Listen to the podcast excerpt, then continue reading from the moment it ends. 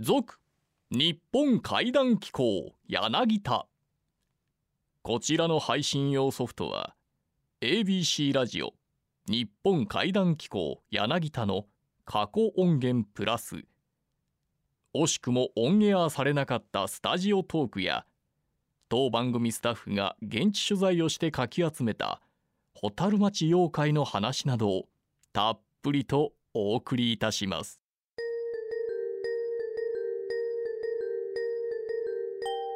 ライブに備えて、はい。はい。一からちょっと YouTube を聞いてるんです、うん。はい。滋賀県の大津では子供が生まれた時に山にひっそりと木を植えて、はいはい。っていう話をしてたんですありあこれました。はい。この話してたんやと思って、うんうん。で兄貴と言ってて「あうちそれ聞いたことあるわ」って言ってたんですよ。うん。で死んだら山に帰るっていうちょっと信仰があって、うん。でもその木は僕と一緒に成長してくるんだけども、はい。木っていうのは何百年も生きるから、うん僕の方が早く死んで僕はその木に帰るっていうような信仰があるって言ってたんですよ。あーはい。あそうやなそんなこと言うてたなーって言うてた時にうん。ああそうそうって言ってうちの兄貴と言ってんけどもともとなんでそういうことになったかって言ったらうちの近所ではね死後10年ぐらいしたら死んだ人がだいたい神様になるみたいな感じでよく言われてる。まあもう本当の田舎やから、はい。だから田んぼをやってる人は田の神になったり山の神になったり、うん。まあ、海の神、えー福の神、まあ、年の神とかまあまあ例えばお正月になったら年の神として現れてくるみたいな、うん。あの我々人間に福を与えてくれる存在になるみたいなうん。があってね。神となる過程で先祖の霊は、まあ、山を登っていつしか、まあ、僕らって言うたら比叡山とか平山とか、はい。山の頂から大きな集合体になって守るっていうような信仰になってるんですよ。だからなんていうのかな神様は守ってくる、まあ、神様イコール先祖みたいになってるよね、うん。まあ、田舎の信仰やねとはい。思いながら兄貴と言ってて、うん。で最近ね流行りのあの樹木葬ってわかります？あはい。はいあの骨が土に帰って自然にこう循環する形を受け継いでいくと。で、まあ、お墓継承する時に、まあ、残された子孫の方に迷惑かかったらあかんっていうのでうん樹木葬ってすごい流行ってんねんけど、はそれをこの間兄貴と言うてたらうちとこはちょっと早すぎた樹木葬なんかねって言うてたんよ山に植えるわけじゃないねんけど、い。はい。こんな妖怪おったら怖いなーって言ってたんが百面樹木っておんのちゃうかと樹木がどんどんどんどん育っていくやろ。はい。でそこの下にまあ骨だとかそのようなものを埋めていくうん。樹木層みたいな感じで根っこからねはい。上がっていってはい。どんどん人間がこう上がっていってあ実と なって100個ぐらいのいっぱいの顔つけるような百面樹木っているんじゃないの？と。いう話をしてたらおらへんという証明はできへんなあ言うて。うんまあ僕の妄想なんですけどねうんいやいそう。うんただまあそういう人がおったらうんええかなと思ってはい。今回はこういう百面樹木のお話でした。はい。というわけでこの後は ABC ラジオ日本怪談機構柳田第27夜の放送音源をお聞きください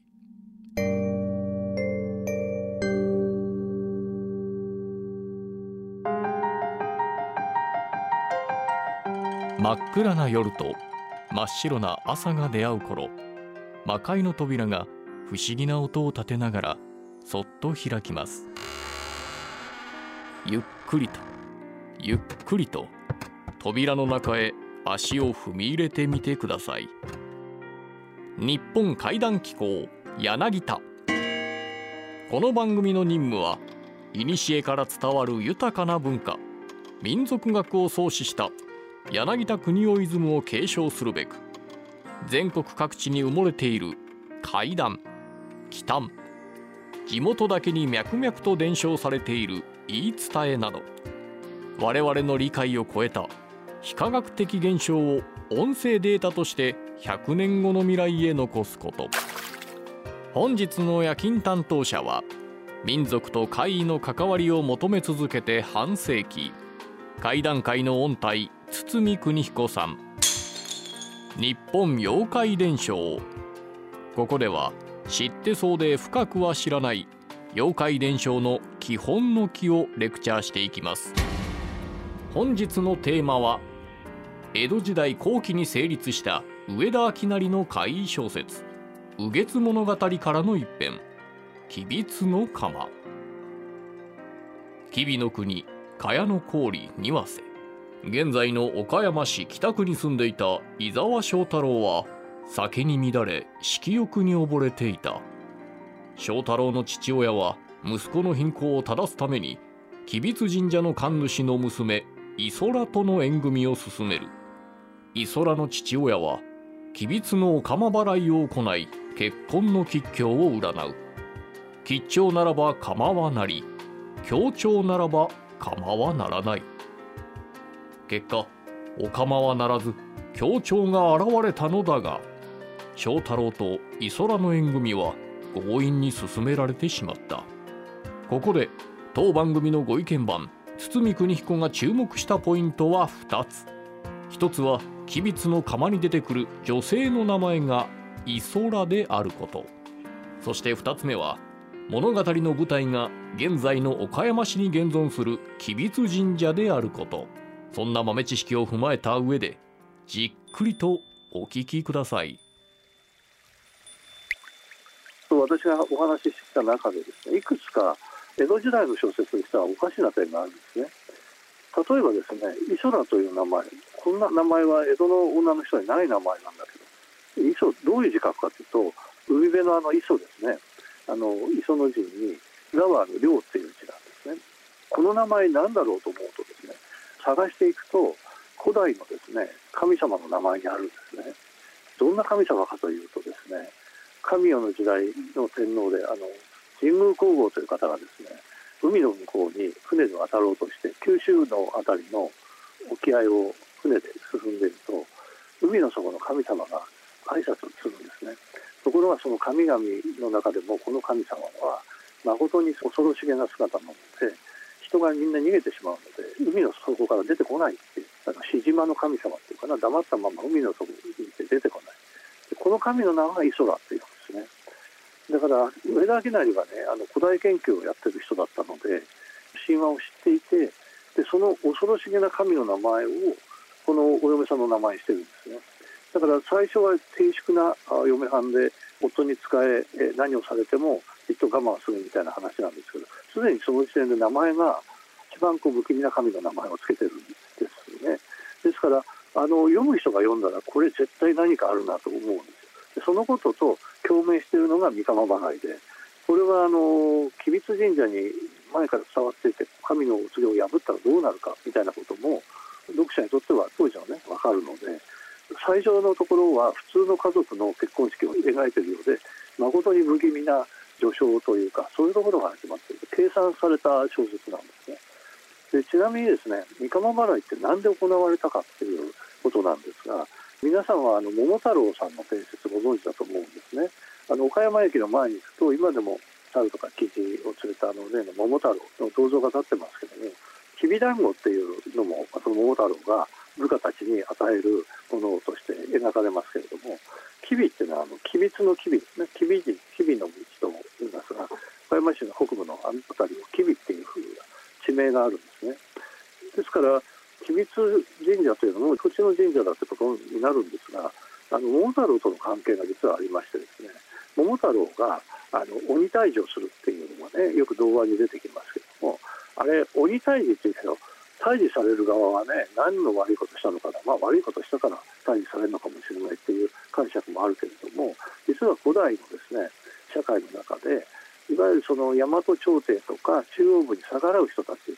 これはみんな鬼だ鬼だというふうに言われた土豪と言われたり、ね、鬼と言われたり、まあ、要するに逆らう人たち。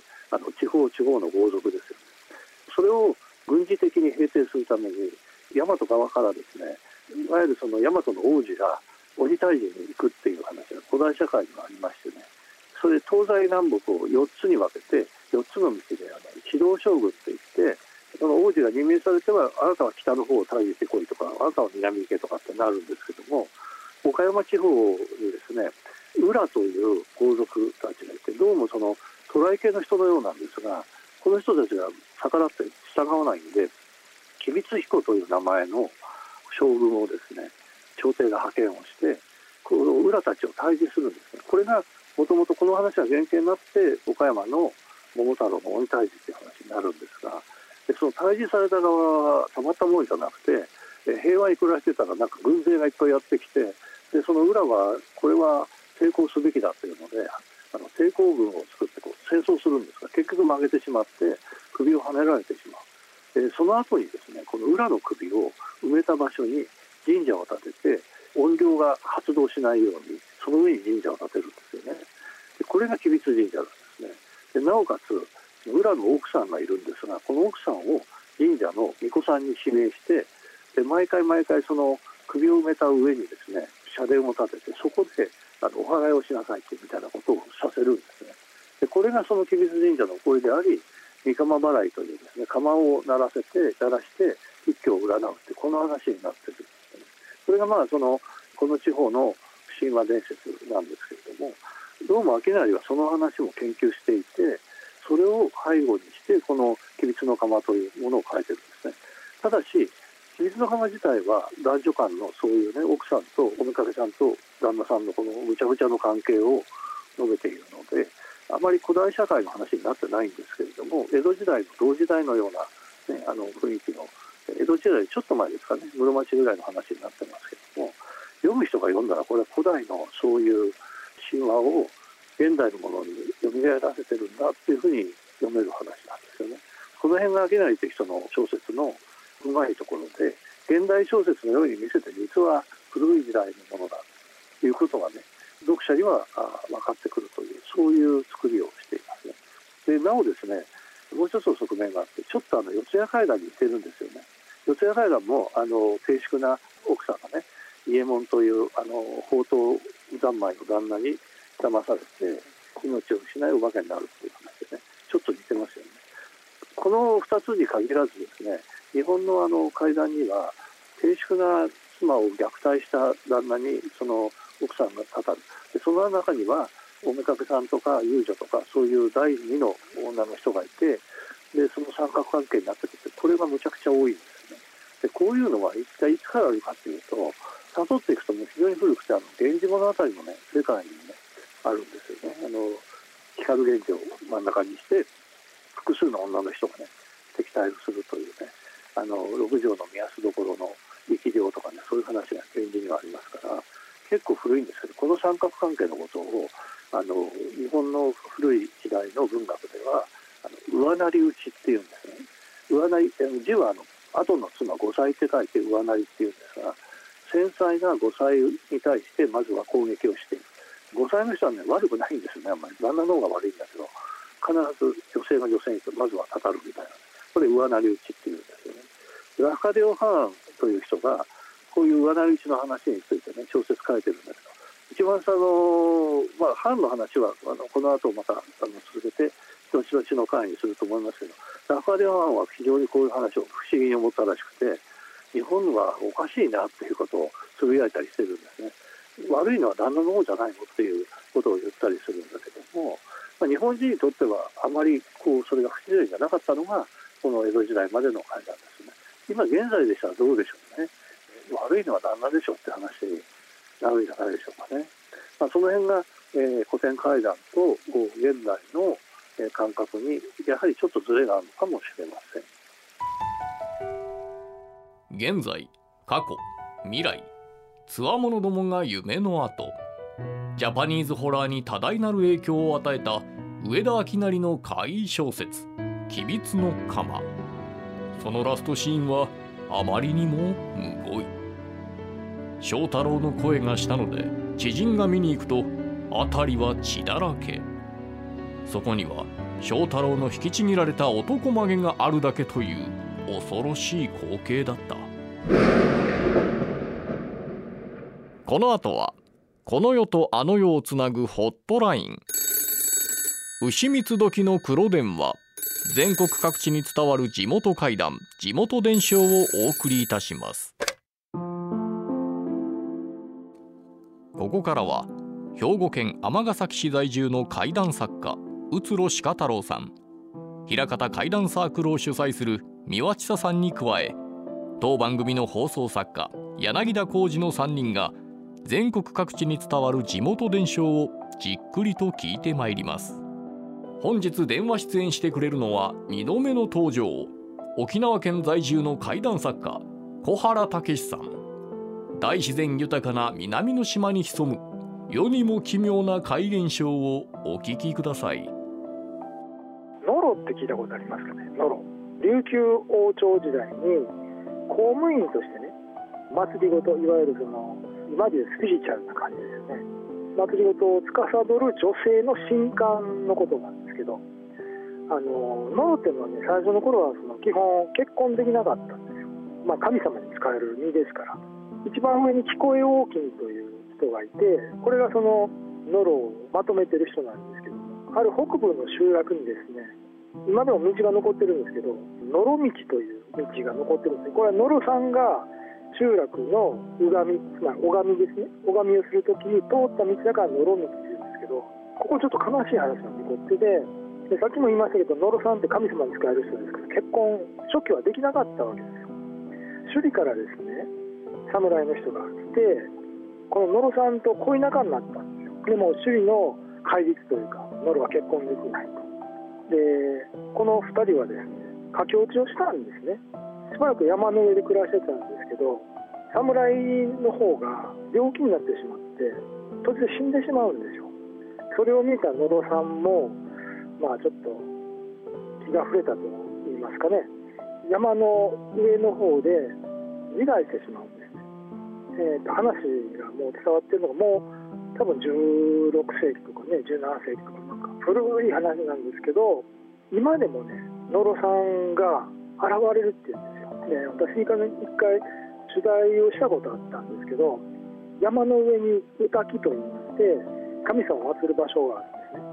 そこからほとんど一本道で下までずーっとこう道が伸びて集落に続いてるんですけどそこが野呂道といいまして一晩車の中でずっと見たりしてたんですけど結局ねあの僕は何も見なかったし聞こえなかったんですけど話としてね聞いたのが本土から何も知らずにここの集落にやってきた女性がいるらしいんですけどその女性が3日目ぐらいに民宿泊まったんですけどもいきなり夜中に騒ぎ出して畳ってあるじゃないですか。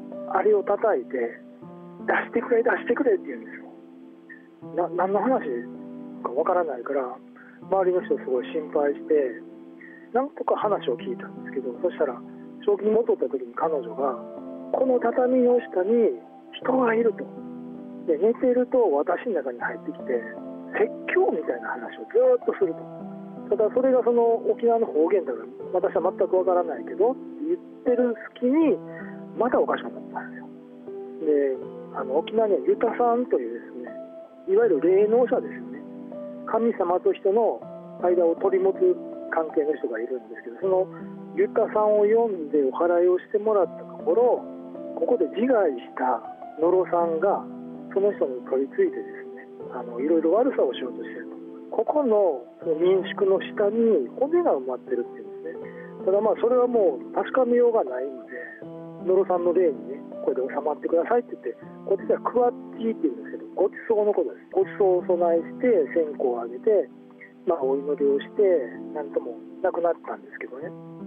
その民宿の女性から話を聞いたんですけど夜中に悲鳴が聞こえるって言うんですよ。民宿の中で。そこの部屋だけなので途中であのもうそこの部屋使わないようにして、えー、今物置みたいなものになってるんですけど他の方も話していたんですが一番上の滝から上道を下って集落に行く道を白装束の人が時々上からバーって走ってくるらしい上道に吸い寄せられるようにしてなんか車でやってくる旅行者とか結構今もいるみたいで恋をしたくてもできなかった無念さというかそういうものがねあの北部の集落になんかいるようで。すいやその思いの強さというか残っていくんですね。そうですね。すごい16世紀か17世紀に亡くなった人でしょそれ。そうですね。ねそれがいまだにっていうのがちょっとねすごいですね、よくなんかあの本部の方に言わせると例えば原始時代の幽霊とか、うんうんはい、あの300年経った霊魂というのは消えてしまうみたいなことを言ってる方もいるんですが沖縄には本当にあのアダムとイブ時代の昔の裸で暮らしてた頃の幽霊もいるんですよ。えー、すごい。本当に。でもいそうですもんね。向いてもおかしくない感じがする。そうなんですよ。それちょっとちなみに言うと裸の湯っていう名前なんですけどこれは裸の世の中っていうつまり裸で暮らしてた時代の、まあ、霊というか。湯っていうのはお湯の湯ですか？世の中の世ですね。あ世の中の湯よよはい。世が湯になるんですね。でちなみにこの裸の湯はその大飢饉が起こった時に共食いをしたんですよ。で最後に共食いをしても10人ぐらい残ったと。でその10人がお互いを食べれなくてで死んでからも天国に上がれないと。うん。呪いとしてこの琉球の島の中だけをさまようように、まあ、呪いが下されてうん。それがいろんなあのマジムになったとも言われてるんですね。これ一番立ちが悪いですまあでもねそういう時代を生きられたんでねかわいそうって言えばかわいそうですよね。まあそうですよね。ただこれは本当にねあのいろんなところに封印されてるらしくてえ お墓とかでさっき言った歌き神様を祀ってる場所の横にうん。なんか閉じ込められててうん。で山の上にいても潮の匂いがするとかね。うんいろんな変な現象を起こすんですよ山の上ですよ。不思議。関西から聞いたらすごい遠いところの話で。中でも行ってみたいって行って思いみたますいけれども時空の歪みが半端じゃないなと。そんな感じですそう。ね文化も違いますしね。そうですねそうやっぱ自害した場所の下にひょっとしたらおられるかもとかええ。すごいですね、そうなんかそういう昔からの話がね今に尾を引くんですよ。うんなんか気に離されてないところが沖縄っていう感じがしますね。こちらの方だとぶっつりこう、うん、なんかね断絶してしまうんだけど文明とともに切れてる感じするそうんでけどですね。沖縄はまだつながってつながってる感じしますもんねうそうですね。そうですねはい地続きになってるんですよねうん日本怪談機構柳田新あなたの知らない世界2023番組初の公開イベントのお知らせです。10月13日金曜日大阪難波ロフトプラスワンウエストにて開催決定。全くこすられていない怪談イベントの詳細はロフトプラスワンウエスト日本怪談機構トークライブ怖がらせない怪談民族学柳田国夫宇津呂鹿太郎三輪千佐。新あなたの知らない世界2023フェイク動画。10月13日金曜日で検索してみてください。以上番組初の公開トークイベントのお知らせでした。日本怪談機構柳田もいよいよ終盤。全国各地から寄せられたお便りを時間の許す限りご紹介してまいります。えー、47都道府県地元怪談だよりのコーナーですと。はい。はい。もう間もなく迫ってまいりました。はい。怪談イベントが。はい。はい。楽しみにしておりま楽すしみです。めっちゃ楽しみですよ。えーこんなお便りいただいております。京都市50代男性、まあ、好きなんでしょうねこの方。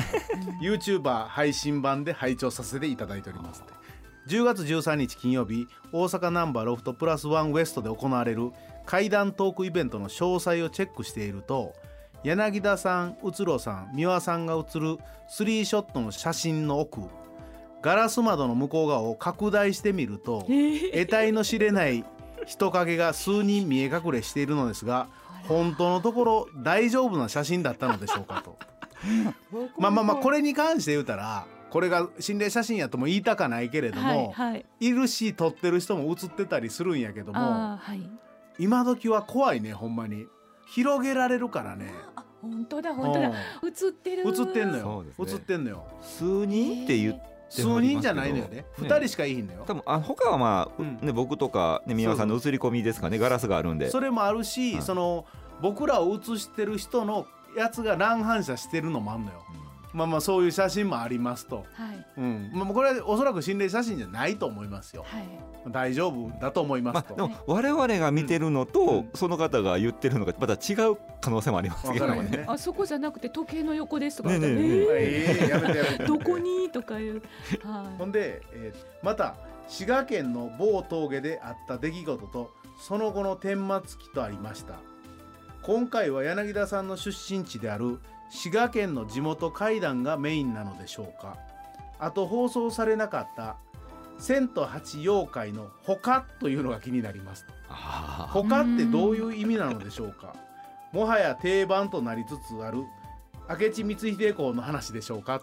定番となりつつある。なるほど。来てますよ。これはねあの僕いろいろ喋りたいと思うんですけどうん。もともとねはうつろさんところの怪談売買所に行った時にね、いはいあのうつろさんと最初に話した時にね、うんこの話を僕したんですよ。これね僕がね数少ない体験談の中の怪談なんですよ。んまあ、うつろさんにもその時話したことあるんですよ。でしかも今やから言えますけども怪談グランプリの確か3回目だったと思うんですけど再現 VTR ではいやる回があったんですよ。ありましたありました。そのはい時に僕はこの話を提供してるんですよ。ほうただし限られた時間の尺数ですからあ最後までいけなかったんですよ。う。んうん。でこれ不思議やな不思議やなって今でも思ってるんです。う。ん。思ってたんですけれどもこれね、変なきっかけがあってうつろさんに話した話があるんですよ。はい。はい。でこれは僕が唯一体験した話があるんですよ。う。ん。これは事実なんですよ。だから誰々に聞いた話とかじゃなくてああんねやっていうのもあったし俺なんでこんなことに巻き込まれんねんっていうのが22歳の時の出来事だったんですよ。うんでちょうどそれからね1年か1年半後だったと思うんですけど同じ峠の全く違う場所ですよ。は違う場所で僕ね、よく考えたらそれっぽいものを見てたことに気づくんですよ。いつい最うん近。ただあまりにも怖すぎてそれを記憶から封印してたんですよ。へえそれをこの日本怪談機構をやるときにいろいろ探ってたときに3回目の放送だったと思うんですけど重ね地蔵って言ってお地蔵さんが重なってる写真を撮りに行ったよはい。その時思い出してあ俺ここで変なもん見たことあるわ。って思い出したんよ。そしたら今まで僕が見てきたその91年の3月の出来事と92年の12月の出来事がは点と点が結びついたよ。いえ？嘘やん。へでしかもこの2023年の日本怪談機構をやることによってうわー3つひっついてもうたわって思って。ほんで全てその全てじゃないけどその中の大半にうつろさんがいるというね。あーそううつろさんに言ってたりうつろさんがいる時に俺こういうことを発見するんやって思い出して。えこんなことあるんやと。ぶっちゃけそんな力を持ってる 怖いこと言わんといいやいやいやてくださいよ。いやただ不思議やねん。でしかも2回目のなんか怖すぎて記憶から消してたんよ。そして僕の結婚式で喋って91年の3月に一緒にいた人間とは照らし合わせてその話を。いこんなことあったよな昔。うんうん。うんでそいつがうん。あったって言ったいろんなとこを取材していくようになった時に2回目を気づくのよ。あ嘘やん。でそこからそのお地蔵さん近辺のこととか調べ出すのよ、はいはい。うんうん。そしたらあるところにボーンって到達するのっていう話をうん今回はぜひともしたいな、あーめっちゃ楽しみうん聞きたいです、それはもうやっときたいなと、はい。だから僕が今回この怪談機構をやりだしたはい。結局は原動力と言うべきこともあるしあここにたどり着くために僕この30年間ぐらいやってきたいなって思うことがあってちょうど放送作家やる前の話やからね。怖かったですよあの話。でもあの後日談がまだあったわけですね。そうそうそうそう。ほんで俺もねそれねあまりにも怖くってうん。消してて記憶から、うん。ほんであっ！て思い出して。これはだから滋賀県の峠の話はぜひとも。そう。で僕最後の最後のあのお地蔵さんからのそのまあいわゆるこの話のオーラスのことを聞いた時びっくりしたもんね。へーっていうあそうなんや。だから30何年あ91年にあったことっていうのはこのためにやったんやってほんまに思うのよ。この日本会談機構っていうことにもつながるのよ。へえ楽しみな。それはだから楽しみすごい、そうそうそうそう。そんなことってあんねんなと思って、うん、長いこと生きてたらな、うんそうですね。うんそれキュッとしたらもうキュッとした話になんねんけど、うん。でもキュッとせずでいきたらやいやいやでもでもフルバージョンで。でもでもはい。本当にねでそれがうつろうさんとの最初の出会いやん。じゃあもう出会うべくして出会ったの可能性は高いね、うん。可能性は高いと思うね、はい、うん。運命の出会いだった。あのお地蔵さんの時にうつろうさんもいたしね。お地蔵さんの話してた時には実は僕その事実を気づいてなかった、あの時には。うんでその後もう一回追取材みたいな感じではい滋賀県をうろうろしてた時にあうん。れしかもある写真を撮ってんけどこれなんやろうなと思ってある写真を撮ったことによってはい。その事件っていうか僕が巻き込まれたトリックトリックっていうかな何やろ？バババーってつながっていくねえその写真は今もあるあるよんですか？見せようか？あそのイベントの時にぜひ皆さん見せてで見せて、はいはい。でもそれがまさかそんなもんやって僕思わへんで、うん何の気もなくそうそうそう撮ったでもね峠ってよく出る出るって言われるやん、うん。僕が思ってたような感じが原因じゃなかったよね。事故が起こって出るとか、はい。そっちやと思ってたよずっと、うんうんうん。何十年もの間。はでもそっちも関係する事件は一つあんねんけど手前の方の僕が言うてる92年の12月の方はそっちじゃなかっあ違う理由があったんや。でも地元の人の一部ではそのことはそりゃそうやんって言われることがあってえい地元の方は皆さんも皆さんじゃないね。もうそれがもうあの本当の年寄りしか知らへん。あそう。でもそんなことに気づくみたいな感じで。で本当にこの村を聞いていってね。はい。最初そのお地蔵さんを探してたん僕は。でこんなお地蔵さんが史跡にあるって聞いてるんですけど全然ないのよ、う。んでこの村に絶対あるって書いてあんねん写真入りで。はい。おかしいな僕もここよう知ってるけど見たことないわって思ったら、うん。その人が「いやーそら無理や」と「川の下降りていかなあかんねん」って言われてそらうん。村沿いにあると思ったらないのよ。川沿いに？川沿いにあって。うん。でそこはちょうど滋賀県と京都の県境のとこではああこういうとこにこれがあんねやっていうのを初めて見たよで上がってきた時にうろうろしてたら「あんたもともとどこの人?」みたいな話からなって「はい。いやいやこういうとこの出身なんです」って言ってたら「ほんほん」って言っててでその時気づいて「あれ？この場所って」みたいな感じで。うん。でそのおばあちゃんはい。おじいちゃんに聞きまくったらはい。意外な史実とぶつかるって話。史実。史実だから事件じゃないもう史実やね。歴史やねうん。歴史とぶつかんのよ。はい。あなんか階段って掘り下げていくとね、うん。ほんでそんなことになんねやというような感じですね。ちょっと喋りすぎましたけど、まあ、これはぜひとも話したいと。百鬼夜行の魔物たちが真っ白な朝に少しずつ少しずつ飲み込まれていく頃今週の日本怪談機構柳田はこれにてしばしのお別れ。それでは最後に日本民族学の祖柳田国夫が残した言葉でお別れしましょう。我々が空想で描いてみる世界よりも隠れた現実の方がはるかに物深い。日本怪談機構柳田。番組ナビゲーターは小早川秀樹でした。